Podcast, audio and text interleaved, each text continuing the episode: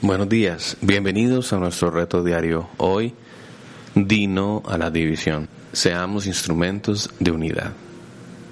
Primera de Corintios 1.10 dice, Os ruego pues hermanos, por el nombre de nuestro Señor Jesucristo, que habléis todos una misma cosa y que no haya entre vosotros divisiones, sino que estéis perfectamente unidos en una misma mente y en un mismo parecer. Hace unas semanas les hablé del miedo. El miedo es uno de los enemigos del propósito de Dios. El miedo afecta directamente nuestra comunión con Dios. Si se acuerdan bien, el primer propósito de Dios para nuestras vidas es girar alrededor de Dios. Muy bien.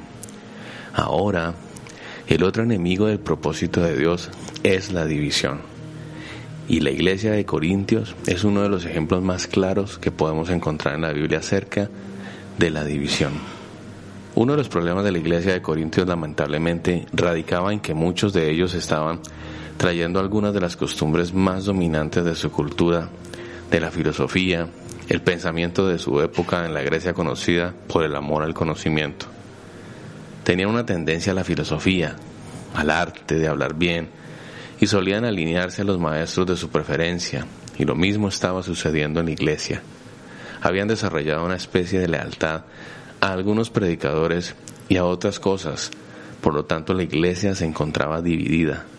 Esta lealtad los estaba llevando a entrar en conversaciones necias que no edificaban. Pablo conocía muy bien lo que este cáncer sectario podía hacer a la iglesia y es por eso que les dedica gran parte de la carta a tratar este tema. Cuando hablamos del tema de la división en la iglesia, todos llegamos al acuerdo de que es un problema serio, pero pocos reconocen su parte en el problema. Déjeme profundizar un poco más. Es muy improbable que las personas deliberadamente tomen la decisión de dividir a la iglesia. Es muy improbable que un cristiano lavado y perdonado por la sangre de Cristo deliberadamente se oponga a la iglesia y quiera destruirla. Pero hermanos, Existe una verdad de la cual necesitamos estar advertidos. Cualquiera de nosotros puede ser un instrumento del diablo para dividir a la iglesia. Cualquiera de nosotros puede ser un instrumento de división. Y el problema más grande radica en el hecho de que no nos damos cuenta de eso y terminamos retrasando el propósito de Dios para nuestras vidas.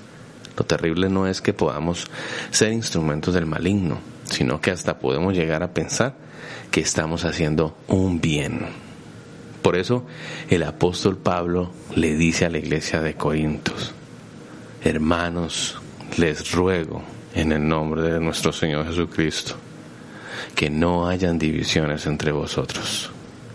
Y es lo mismo que el Señor nos dice a nosotros en esta mañana, que nos arriesguemos a tomar una actitud con respecto a la división, que tomemos una actitud diligente al respecto y que no permitamos que la división mine nuestra iglesia, nuestra familia, nuestras amistades, etc.